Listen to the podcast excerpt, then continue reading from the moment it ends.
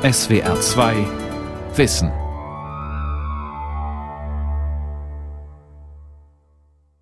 Mit der SWR 2 Aula und dem Thema Das Profil zählt die Gesellschaft der Singularitäten am Mikrofon Ralf Kaspari. Der Soziologe Andreas Reckwitz, der in Frankfurt an der Oder lehrt und forscht, hat eine umfassende soziologische Analyse zur Struktur und Befindlichkeit der spätmodernen Gesellschaft vorgelegt, die vom Konzept der Singularität ausgeht. Sein Buch heißt Die Gesellschaft der Singularitäten, erschienen im Sokamp Verlag. Für seine, wie ich finde, bahnbrechende Untersuchung wurde Reckwitz auch mit dem Leibniz-Preis ausgezeichnet. Und ich habe in zwei Teilen mit ihm über seine Analysen gesprochen. Heute im ersten Teil geht es um das Konzept der Singularität. Und meine erste Frage war, welche gesellschaftlichen Phänomene Reckwitz zu seiner Analyse geführt haben. Ja, also die Frage ist ja gar nicht so einfach zu beantworten, denn ich meine, was ich ja mache in ähm, dem Buch Die Gesellschaft der Singularitäten ist ja eigentlich eine allgemeine Gesellschaftstheorie der Gegenwartsgesellschaft, also der spätmodernen Gesellschaft. Aber natürlich, ähm, man kann nie alles äh, abdecken. Ne? Das ist ja unmöglich. Man, auch die Gesellschaftstheorie ist natürlich selektiv. Sie schaut bestimmte, hebt bestimmte Dinge hervor. Und was mich natürlich äh, interessiert, das sind die in der Gegenwartsgesellschaft neuen Phänomene, also der soziale Wandel, Wobei ich aber von Anfang an, muss ich sagen, auch in meinen Arbeiten so eigentlich so eine Art doppelten Fokus habe. Also einerseits wirklich auf die Gegenwart bezogen, andererseits aber auch auf die Geschichte bezogen. Also bei mir geht es eigentlich immer um dieses Verhältnis zwischen Gegenwart und Geschichte und auch nur so kann man ja auch abschätzen, was wirklich neu ist. Aber was sind jetzt die konkreten Phänomene? Also in der Gesellschaft der Singularitäten, also in dem Buch geht es ja um Singularisierungsprozesse und wo äh, kann man die vor allen Dingen ausmachen. Also was ich zunächst mal sehr auffällig finde und was für mich auch ein Ansatzpunkt war, das sind die, die Veränderungen in der Wirtschaft, also die ökonomischen Veränderungen, also die, die Veränderungen in der Warenwelt, äh, in der Güterwelt. Also wenn man ähm, dann so ein Beispiel nimmt, äh, ja. welche Rolle heute in der Gegenwartsökonomie der Tourismus spielt. Mhm. Also dass gar nicht mehr die, die alte Industrieökonomie so bedeutet, bedeutsam ist äh, für die Wirtschaft, sondern dass zum Beispiel ein solcher neuer Zweig wie der Tourismus eine große Rolle spielt, was man ja auch in Europa, also in jeder Großstadt sogar sehr konkret sehen kann. Oder nehmen Sie mal so ein einfaches Beispiel wie die Veränderung von, von Ernährung und Gastronomie in den letzten Jahrzehnten. Also wie stark äh, jetzt äh, auch bestimmte, also neue Stile, neue Esstraditionen, neue Esskulturen, Biokultur, Bio-Ernährung und so weiter eine Rolle spielt. Also da sieht man auch, da gibt es eine Auffächerung Veränderungen, da gibt es eine Diversifizierung im Bereich des Konsums. Ähm, was auch für mich ein wichtiger Ansatzpunkt ist, das ist auch die Beobachtung der äh, stärkeren sozialen Spaltungen, die aber häufig auch kulturelle Spaltungen sind in den Großstädten. Also es ist ja so, dass auch gerade in Großstädten wie Berlin, Hamburg und so weiter, es ist ja sehr äh, gut sichtbar, ähm, dass mittlerweile ganz unterschiedliche Milieus einander gegenüberstehen, die also quasi wie Parallelgesellschaften nebeneinander leben. Das meine ich jetzt gar nicht auf Migranten bezogen, sondern auch soziale Parallelgesellschaften, also einerseits Akademikermilieus, äh, die also in ihrer eigenen Welt leben, andererseits aber auch eine Art neue Unterklasse, also prekäre Milieus, die auch in ihrer eigenen Welt leben. Also das sind solche einige Beobachtungen eigentlich, die für mich auch so ein Anstoß waren und die sich dann ja auch, wenn man sich die soziologischen, empirischen Analysen anschaut, in vieler Hinsicht bestätigen. Und dann ist natürlich die Frage, wie hängt das alles eigentlich miteinander zusammen? Okay, Tourismus, Ernährung, Gastronomie. Mir, also Sie haben ja schon das Stichwort Diversifizierung äh, gebracht. Mir fällt dabei auch ein Individualisierung. Also es gibt praktisch unendlich viele Angebote und jedes Individuum, jeder gesellschaftliche Teilnehmer sucht sich sein eigenes Paket zusammen. Beim Tourismus sein Erlebnispaket, bei der Ernährung sein Vegan-Paket, was auch immer. Ist das richtig? Äh, das könnte man so sagen, aber ich, äh, oh, nicht ohne Grund, äh, verwende ich ja nicht so prominent den Begriff der Individualisierung, sondern eben den Begriff der Singularisierung. Und insofern müsste man da jetzt auf die Begriffe auch nochmal näher eingehen. Also warum eigentlich? Also warum jetzt dieser andere Begriff? Also natürlich das, was ich mit Singularitäten, das kann man ja erstmal übersetzen als Orientierung am Besonderen und am Einzigartigen. Mhm. Äh, und das hängt natürlich auch rein begriffshistorisch zusammen mit diesem klassischen Komplex von Individualismus, Individualisierung, Individualisierung Individualität. Aber der Begriff Individualisierung ist mir eigentlich in vieler Hinsicht, äh, scheint mir doch problematisch. Er ist ja auch erstmal sehr eng gedacht. Und zwar, er ist eben gedacht auf Individuen bezogen. Ne? Deswegen ja Individualisierung. Also yeah. es geht ja im Begriff der Individualisierung eigentlich um einen Freisetzungsprozess. Ulrich Beck hat das ja vor einigen Jahrzehnten in der Risikogesellschaft beschrieben. Also ein Freisetzungsprozess von Individuen aus sozialen Bindungen. Aber worum es mir eigentlich geht, ist eigentlich diese Struktur der Orientierung am Besonderen und Einzigartigen. Und das bezieht sich ja eben nicht nur auf Individuen, Individuen, sondern zum Beispiel auch auf die Dingwelt. Wir hatten ja gerade auch einige Beispiele, also Gastronomie beispielsweise.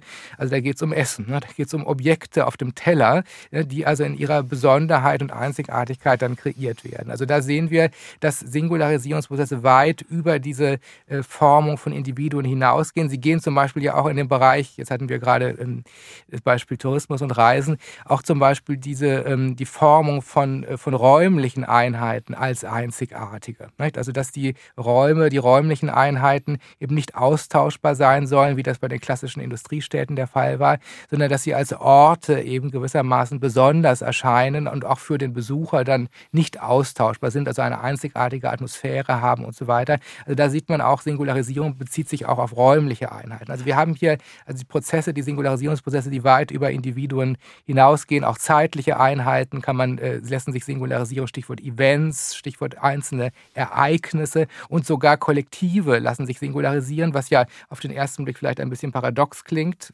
weil wir ja häufig nur an die Individuen denken, aber auch Kollektive lassen sich als besondere und einzigartige Form, also denken wir zum Beispiel an regional, regionalistische Bewegungen wie Schottland, Katalanien, wo es darum geht, ja gerade dieses besondere regionale Kollektiv als ein solches zu kreieren. Also okay, deshalb benutzen Sie den Begriff Singularitäten.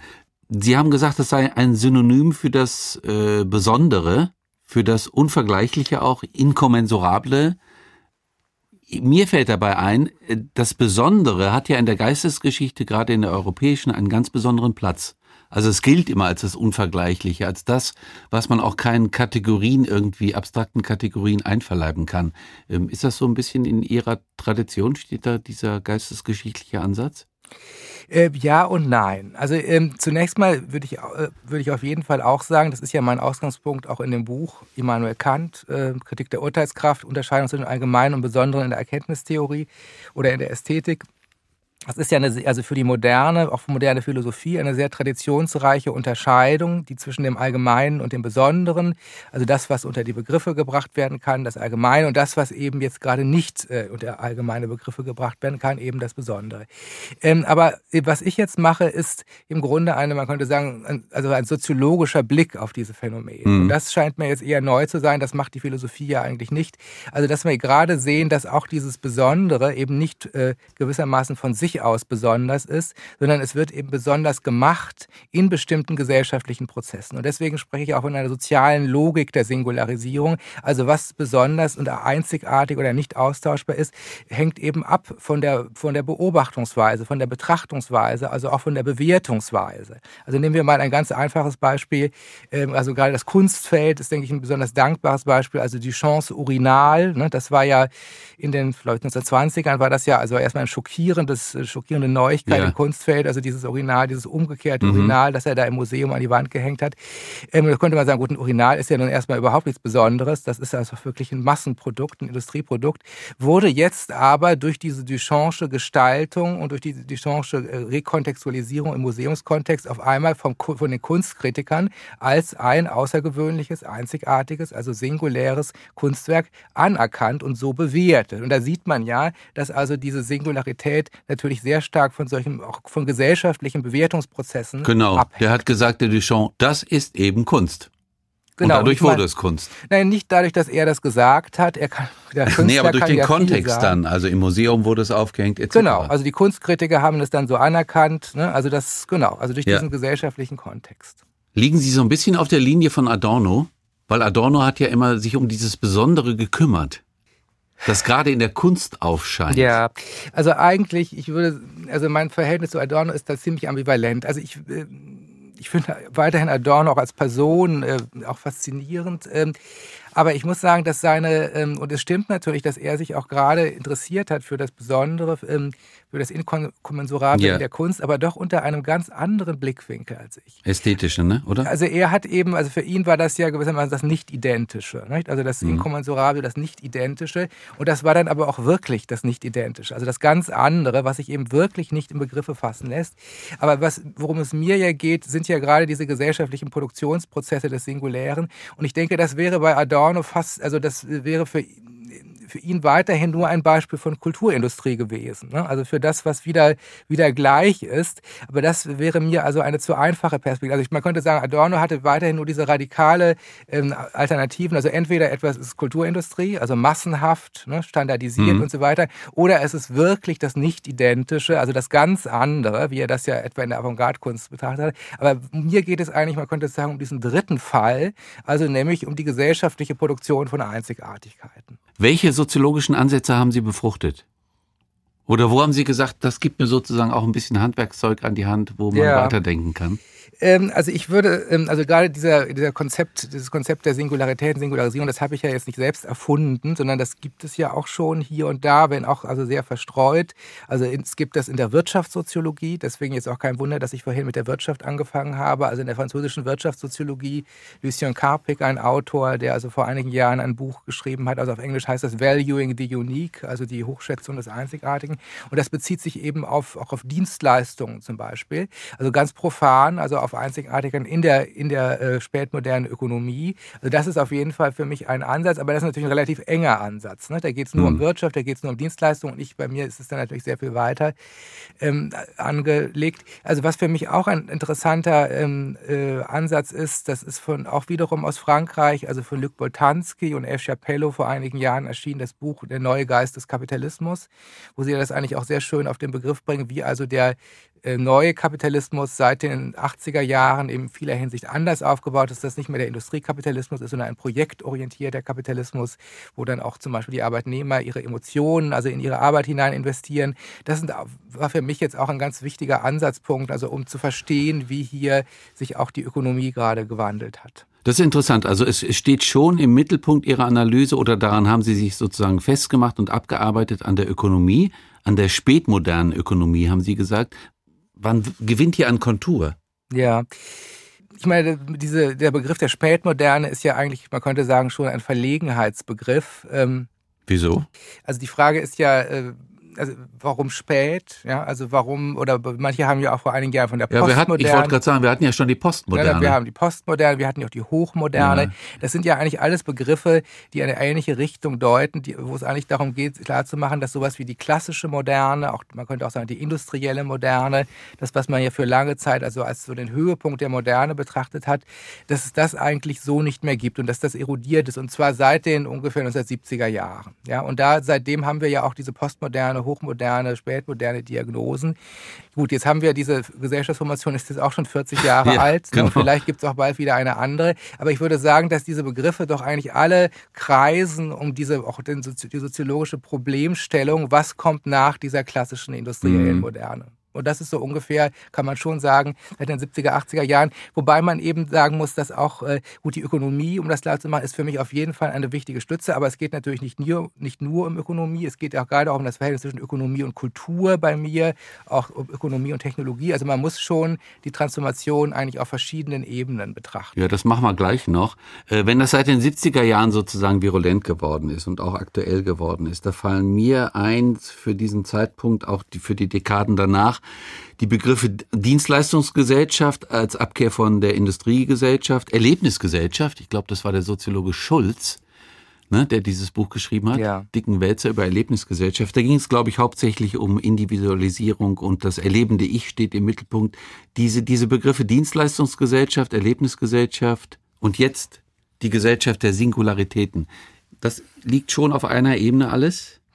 Also das ist zumindest miteinander verbunden. Nicht? Also ich meine, es gibt natürlich immer wieder neue Begriffsschöpfungen, aber ich würde jetzt ja eher als Soziologe denken, also es muss um Synthesen gehen. Ne? Es kann nicht darum gehen, es immer wieder eine neue Begrifflichkeit zu ähm, erfinden, sondern man muss schon auch das, was es bisher gibt, möglichst einfügen, also synthetisch einfügen. Und tatsächlich Dienstleistungsgesellschaft, das ist ja ein Begriff, der diese, diesen Wandel der ökonomischen Struktur auf den Begriff bringt, ähm, also weg. Äh, ja, was hat sich gewandelt, genau? Genau, also wir haben ja, es gibt ja äh, diese, diese klassische Unterscheidung von drei Sektoren in der Ökonomie, also primärer Sektor, Agrarsektor, also der sekundäre Sektor, die Industrie und dann der tertiäre Sektor der Dienstleistung. Und man kann äh, sehr gut eigentlich nachweisen, dass so wie es äh, seit dem Ende des 19. Jahrhunderts, also eine rapide Erosion des Agrarsektors zugunsten der Industrie gegeben hat, so gibt es jetzt seit den 70er Jahren eigentlich eine rapide Erosion des Industriesektors zugunsten des tertiären Sektors. Ähm, und zwar sowohl was die Erwerbstätigkeit angeht, als auch was das Bruttoinlandsprodukt angeht. Das ist also in allen westlichen Gesellschaften eigentlich auch recht ähnlich. Und da in diesem Kontext wurde eben der Begriff Dienstleistungsgesellschaft geprägt, ähm, also die Dominanz des tertiären Sektors. Mhm. Und das stimmt auch, das lässt, mhm. sich, äh, das lässt sich auch überhaupt nicht bezweifeln. Nur würde ich sagen, dass der Begriff Dienstleistungsgesellschaft insofern auch etwas verführerisch ist ähm, äh, verführerisch einfach ist, weil er eigentlich suggeriert, dass ob diese Dienstleistungen sowas wie einen großen Block darstellen würden. Aber tatsächlich, wenn man näher hinschaut, also ähnliche Diagnose wäre ja auch postindustrielle Gesellschaft, wenn man genauer hinschaut, hinter diesen Dienstleistungen und hinter dem postindustriellen ähm, Komplex stecken eigentlich zwei sehr unterschiedliche und auch äh, gegensätzlich aufgebaute Arbeitsweisen und auch Produktionsweisen, nämlich einmal ähm, also der Aufstieg dessen, was man Wissensökonomie nennen kann. Das schließt auch auch die Creative Economy ein. Also gerade äh, das sind äh, Tätigkeiten auch von Hochqualifizierten. Und dann haben wir auf der anderen Seite aber natürlich auch die Entstehung einer neuen Service Class und neuer sogenannter einfacher Dienstleistung, also niedrig qualifizierter Dienstleistung. Also insofern ist die Dienstleistungsgesellschaft von vornherein eigentlich eine recht polarisierte Angelegenheit. Das darf man, denke ich, nicht vergessen. Und das spielt bei mir ja auch eine ganz wichtige Rolle, ne? nachher auch was die Klassenpolarisierung angeht. Das ist jetzt also nicht einfach nur eine Wissensgesellschaft, wo es dann allen besser geht und alle nur in den Wissensberufen arbeiten arbeiten. Also das jetzt zum Stichwort Dienstleistungsgesellschaft und dann zum Stichwort Erlebnisgesellschaft. Also das war ja Mitte der 90er Jahre, dass Gerhard Schulze dieses Buch veröffentlicht hat. Das ist jetzt auch schon 25 Jahre her, aber eigentlich ist das immer noch, finde ich, ein sehr ertragreiches, auch ein sehr systematisches Buch, das auch die Lektüre lohnt. Und was äh, Schulze da gemacht hat, ist, dass er ja genau ähm, versucht, auch im Detail nachzuweisen, wie sich, man könnte sagen, die Lebensstile der ähm, der westlichen äh, Individuen äh, entscheidend transformiert haben, also weg von einer, von, einem, von einer reinen Außenorientierung, wie er sagt, von einer reinen Statusorientierung hin zu einer Innenorientierung. Also man will ähm, das eigene Leben eigentlich zu einem Erlebnisprojekt machen. Äh, man möchte also möglichst viel Erlebnisse in die, das eigene Leben einbauen und zwar nicht nur in der Freizeit, sondern auch im Beruf, in der Familie und so weiter. Und äh, das, denke ich, ist auch eigentlich weiterhin eigentlich eine, eine ziemlich triftige Diagnose, aber jetzt müsste man natürlich schauen, inwiefern sich das Ganze eigentlich doch in den letzten 25 Jahren nochmal entscheidend gewandelt hat. Und darauf gehe ich ja auch in meinem Buch ein. Und ich denke, dass da vor allen Dingen zwei ähm, Wandlungsprozesse sind, die Schulze eigentlich noch nicht so richtig sehen konnte. Also das eine ist, dass ich denke, dass auch dieses, äh, dieses spätmoderne Subjekt, dass das sicherlich nicht nur, nicht nur nach innen hin, also in seiner ein, äh, innere Psyche hin orientiert, erlebnisorientiert ist, sondern dass es eben auch gleichzeitig paradoxerweise nach außen hin demonstrieren will, dass es Erlebnisse hat. Ja, also man denke an sowas wie Instagram nicht? oder mhm. Facebook ähm, oder die, ähm, also man, man zeigt anderen natürlich auch, was heißt natürlich, also man zeigt anderen auch die singulären Erlebnisse, die man in seinem Leben vermeintlich hat. Also man könnte da von einer Art performativen Selbstverwirklichung sprechen, also Selbstverwirklichung nicht nur als was, was nach innen hin abläuft, sondern performativ, also man performt die Selbstverwirklichung, man will anderen zeigen, auch wie interessant und erlebnis segensreich das eigene Leben ist. Und ich denke, diese interessante Doppelkonstruktion von Innenorientierung und Außenorientierung des Gegenwartssubjekts, das hat sich eigentlich auch erst in den letzten Jahrzehnten ähm, herausgestellt und das konnte eigentlich äh, äh, Schulze noch nicht sehen. Und ein zweiter Punkt ist natürlich auch die, äh, der wichtige Rolle der Klassen eigentlich in der Gegenwartsgesellschaft. Also Schulze hatte ja noch die, diese Vorstellung, also die Klassen lösen sich auf, also auch mit Beck Individualisierung, Pluralisierung der Lebensstile, also viele gleichberechtigte Lebensstile, die nebeneinander existieren. Aber ich denke, dass das eigentlich nicht mehr ein realistisches Bild auch der spätmodernen Gesellschaft zeigt, sondern dass wir ja tatsächlich auch wieder die Entwicklung von Klassen, also auch von kulturellen Klassen haben, die sich in ihrem Status und in ihrem Einfluss und auch in, ihrer, in ihren Befriedigungsmöglichkeiten doch deutlich voneinander unterscheiden, sodass wir da wirklich nicht einfach nur eine Pluralisierung haben, sondern auch neue Ungleichheiten. Ja, das finde ich auch das Interessante an Ihrem Buch, äh, dass es dass Sie nochmal genau analysieren, dass es Klassen nach wie vor gibt. Weil ich hatte auch immer so im Hinterkopf, äh, viele Soziologen haben gesagt, Klassen würden sich auflösen, neu, völlig neu umbauen. Das ist ja wirklich absolut nicht passiert. Wir reden gleich noch darüber, wie diese Klassen äh, strukturiert sind. Bei diesem spätmodernen Subjekt, was Sie angesprochen haben, da geht es ja eigentlich schon um, um diese Maximierung, um das Ausschöpfen aller möglichen Lebensmöglichkeiten. Ein Leben ist dann gelungen, wenn man möglichst viele Möglichkeiten ausgeschöpft hat. Ja, genau. Das äh, denke ich, das ist wirklich sehr bemerkenswert, diese Veränderung der, man könnte sagen, Subjektkultur oder auch der Persönlichkeitsstrukturen in diese Richtung. Das, das ist Kennzeichen für die Spätmoderne. Das war vorher zum Beispiel für die industrielle Moderne so noch nicht Kennzeichen. Mhm. Also in der industriellen Moderne, also ob das jetzt die klassischen Facharbeiter waren oder der klassische Mittelstand, das war ja auch durchaus eine, äh, dann eine Wohlstandsorientierung. Nicht? Also man wollte natürlich auch einen bestimmten Lebensstandard erreichen, äh, einen Lebensstandard, der eigentlich üblich war für alle, das Haus, das Auto und so weiter. Ähm, aber das ist eigentlich, könnte man sagen, für das spätmoderne Subjekt zu wenig. Also das spätmoderne Subjekt möchte nicht nur einen Lebensstandard haben, das will es sicherlich auch haben, sondern es will eben auch Lebensqualität haben und es möchte tatsächlich, man könnte sagen, eben die Fülle aller Möglichkeiten möglichst für sich ausschöpfen. Und was dahinter steckt, ähm, auch kulturell, ist natürlich diese Formel der Selbstverwirklichung oder Selbstentfaltung des Subjekts. Und die äh, reicht ja eigentlich zurück bis in die Romantik. Also das scheint mir mir auch ganz wichtig zu sein, auch diese historischen Wurzeln einmal äh, anzuschauen. Also woher kommt eigentlich diese doch an sich doch merkwürdige Vorstellung, dass wir alle also aus unserem Leben also gewissermaßen das, das, das Maximum an, an Erlebnismöglichkeiten herausholen sollen? Woher kommt das? Und das ist eigentlich, könnte man sagen, diese romantische Vorstellung von Selbstentfaltung, also die entfaltete Persönlichkeit. Das war ja das, was die Romantiker um 1800 in Deutschland äh, zum Beispiel, also dieser kleine künstlerische Zirkel, ähm, eigentlich äh, die Welt Weltgesetze. Vorher Rousseau hatte ja auch schon solche Vorstellungen, dass es eigentlich darum gehen müsse, ähm, also sein eigenes Selbst auch in seiner Besonderheit zu entfalten und dass man dafür gewissermaßen in die Welt hinausgeht und dann eben auch nach allen möglichen Gelegenheiten sucht, um dieses Selbst zu entfalten. Ob das jetzt in der Kunst ist, ob das in der Natur ist, ob das in der Liebe ist oder ob das auch in der Politik ist, also Stichwort Nation und Volk. Also da hatten ja die Romantiker schon eine Reihe von Ideen, wie diese Selbstentfaltung, also in welche Richtung die Selbstentfaltung gehen kann. Nur, das war ja damals ein absolutes Minderheitskonzept. Also wer Absolut. konnte sich in der Gesellschaft leisten ja. oder auch nur daran denken, sich selbst zu entfalten? Also auch im Bürgertum, äh, und viele der Romantiker kamen ja aus dem Bürgertum, erschien das ja den meisten völlig illusionär ne? oder geradezu abgedreht. Also wenn jemand vor allen Dingen sich selbst entfalten wollte, es ging ja eher darum, bestimmten Pflichten zu folgen, bestimmten Status zu erhalten und so weiter. Und jetzt hat sich eigentlich, könnte man sagen, also in der Spätmoderne seit den 70er, 80er Jahren ein, ein doch ein entscheidender Wertewandel vollzogen, dass erstmals wir eigentlich eine Gesellschaft haben, der doch eine große Gruppe in der Gesellschaft, ich will nicht sagen alle, aber doch eine große Gruppe und eine äh, sicherlich auch noch anwachsende Gruppe eigentlich diese Aspiration hat, an das eigene Leben sich zu entfalten und eben die Fülle aller Möglichkeiten auszuschöpfen. Ich bleibe ganz kurz bei der Romantik. Ähm, das ging mir auch immer so. Also bei Novalis und, und Schlegel, die haben ja auch diese Selbstentfaltungstheorien äh, zum ersten Mal auch formuliert fiel mir immer ein, die können sich das leisten. Die kamen ja aus relativ gut situierten, aus der bürgerlichen Mittelschicht, würde man heute sagen, ne?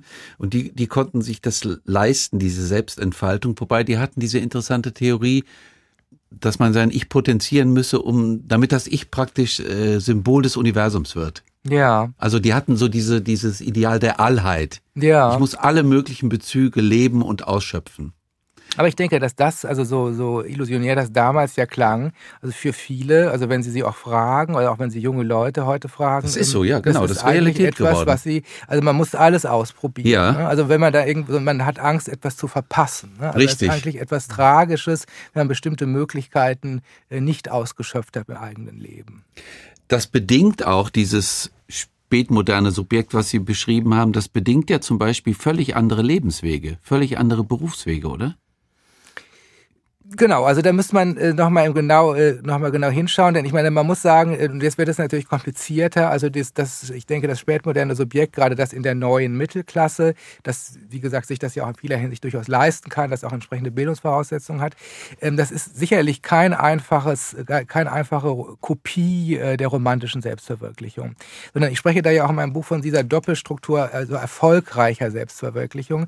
Man will, also man, das, das spätmoderne Subjekt steht einerseits in der Tradition der Romantik, aber andererseits steht es auch in der Tradition des klassischen Bürgertums und der Bürgerlichkeit mhm. mit seinem Interesse auch an Status beispielsweise. Mhm. Man will natürlich schon auch einen hohen Status haben, man will, braucht auch schon, das weiß man, auch zum Beispiel finanzielle Ressourcen, um sich bestimmte Dinge leisten zu können. Das ist also, oder man versucht die eigenen Kinder dann ja auch auf bessere Schulen zu schicken, ne? also um dann sowas wie Statusinvestitionen zu betreiben. Also man hat im Grunde, man könnte sagen, so eine Art doppelte Buchführung im spätmodernen Subjekt. Also einerseits diese, diese bürgerliche Orientierung Orientierung am Status und auch an der Investition in den Status, also auch einen gewissen berechnenden Blick, wenn man so will. Und auf der anderen Seite aber diese postromantische Orientierung an der Selbstentfaltung. Und ich denke, dass das beides natürlich auch, ähm, ähm, also das Subjekt teilweise in verschiedene Richtungen zieht. Ne? Und dass es eher auch so eine Art Widersprüchlichkeit in das Subjekt hineinbringt. Also wenn Sie jetzt sagen, berufliche Wege, naja, das ist dann eben immer diese Frage. Also geht man eher in die Richtung, sagen wir mal, der, der sicheren Karriere, das wäre ja diese bürgerliche Orientierung am Status, oder will man eher sich ausprobieren und sucht eher nach Wegen auch, äh, die vielleicht für das Ich äh, äh entfaltender wirken, die dann aber auch riskanter sind. Mhm. Also man hat eigentlich immer diese beiden Pole. Im idealen Fall kommt das natürlich zusammen. Und ich denke zum Beispiel, dass auch diese, diese Faszinationskraft des erfolgreichen Künstlers, also in der Spätmoderne, also ob das jetzt der erfolgreiche Architekt ist oder der erfolgreiche Designer oder der erfolgreiche Maler oder der erfolgreiche Filmemacher, ähm, dass diese Faszination Faszination dieser Figur, auch in den Medien und so weiter, daher kommt, dass man eben meint, da hätte jemand beides geschafft. Ne? Also einerseits äh, Selbstentfaltung in seinem eigenen Werk, also ganz klassisch als Künstler, und andererseits aber auch diesen hohen sozialen Status und die hohe Anerkennung durch die Öffentlichkeit. Wir müssen, glaube ich, dazu sagen, dass dieses Konzept der Selbstentfaltung, so wie Sie es jetzt auch nochmal beschrieben haben, ich sag's jetzt ein bisschen salopp, verdammt anstrengend ist. Genau. Das, das ist, ist Arbeit. Das ist auf jeden Fall so. Ähm, und das ist, denke ich, auch äh, nochmal eine interessante Verschiebung, die sich ergeben hat, weil also in der Romantik, woher das äh, Konzept ja kommt, ist eigentlich eher erstmal so dargestellt wurde oder so erschien, das ist eigentlich etwas, eine Chance vor mhm. allen Dingen. Ne? Das ist eine mhm. Gelegenheit, die man sich auch abtrotzen muss von der bürgerlichen Gesellschaft. Also man könnte sagen, so diese Hoffnung eines Reichts der Freiheit, also dass man eben nicht mehr im Reich der Notwendigkeit des bürgerlichen Lebens unterliegt, sondern eben Selbstentfaltung als so eine Art Reich der Freiheit. Man probiert sich selbst selbst aus. Aber tatsächlich ist es ja jetzt so in dem Moment, wenn die Selbstentfaltung eben nicht mehr zu so einer, sagen wir mal, Minderheitschance ist, sondern auch selber zu einer gesellschaftlichen Erwartung wird. Also der Einzelne soll ja gefällig sich selbst entfalten. Und wenn er das nicht tut, er oder sie ist da eigentlich mit ihm etwas nicht in Ordnung. Dann erscheint er langweilig oder man fragt sich, ob das nicht äh, schon ein Fall, Fall für die psychologische Beratung ist und so weiter. Ähm, also, äh, aber das, äh, in dem Moment, wenn das eben zu einer Erwartungsstruktur Struktur wird, die Selbstverwirklichung, dann wird sie eben, man könnte sagen, zu auch einem anstrengenden Subjektivierungsprogramm. Äh, also das äh, ist nicht nur Chance, es ist natürlich weiterhin auch Chance, aber es ist eben auch Norm und Erwartung, die dann auch mit entsprechenden äh, hohem Enttäuschungspotenzial zusammenhängt. Also oh. das ist, denke ich, ein Punkt, auf den man auch nochmal näher eingehen könnte, dass gerade eine, eine, also eine Subjektform, die auf, an Selbstentfaltung und dann auch noch an dieser ähm, Synthese von Selbstentfaltung und Status orientiert ist, dass die eben enorm enttäuschungsanfällig ist und im Grunde viel enttäuschungsanfälliger als diese klassische Form von Subjektivität, wie wir sie in der industriellen Moderne haben, wo man einfach einen bestimmten Lebensstandard erreichen wollte, wo man einen bestimmten sozialen Status erreichen wollte. Wenn man dann halt dann den äh, Ingenieursposten hatte und das Auto stand stand vor der Tür und das Einfamilienhaus war gebaut und die Familie gegründet, da konnte man sagen, okay, das ist es jetzt. Ne? Man hat es jetzt objektiv geschafft gewissermaßen. Aber eine, äh, eine Lebensführung, die eben auf diesen subjektiven Faktor der Selbstentfaltung ausgerichtet ist, ist ja sehr fragil. Ne? Die kann sich sehr leicht auch enttäuschen ne? und enttäuschen lassen. Man hat dann zum Beispiel vielleicht einen Beruf ergriffen, der vielleicht auch ganz erfolgreich ist, aber trotzdem meint man, das entspricht gar nicht so ganz den eigenen Talenten und Potenzialen. Entdeckt man da mit 50 oder so. Nicht? Oder man man entdeckt, dass die, die Ehe, in der man jetzt seit 20 Jahren steckt, eigentlich doch nicht das ist, was man sich gewünscht hat oder man die Perspektive auf den Partner hat sich verändert. Dann, ne, dann, also insofern, diese gerade wenn man Selbstentfaltung und auch Erleben als so eine Art, äh, könnte man sagen, Kriterium hat, nachdem man die Gelungenheit des eigenen Lebens misst, dann äh, sind Enttäuschungen eigentlich viel leichter möglich, als wenn man diese scheinbar objektiven Kriterien von Lebensstandard, Status und so weiter hat. Das war die SWR2 Aula heute mit dem Thema Das Profil zählt, die Gesellschaft der Singularitäten. Ich habe gesprochen mit dem Soziologen Andreas Reckwitz. Den zweiten Teil hören Sie dann am Pfingstmontag. Sie können diese und alle anderen Aula-Sendungen wie immer nachhören und nachlesen. Infos dazu finden Sie auf der Homepage www.swr2.de-aula.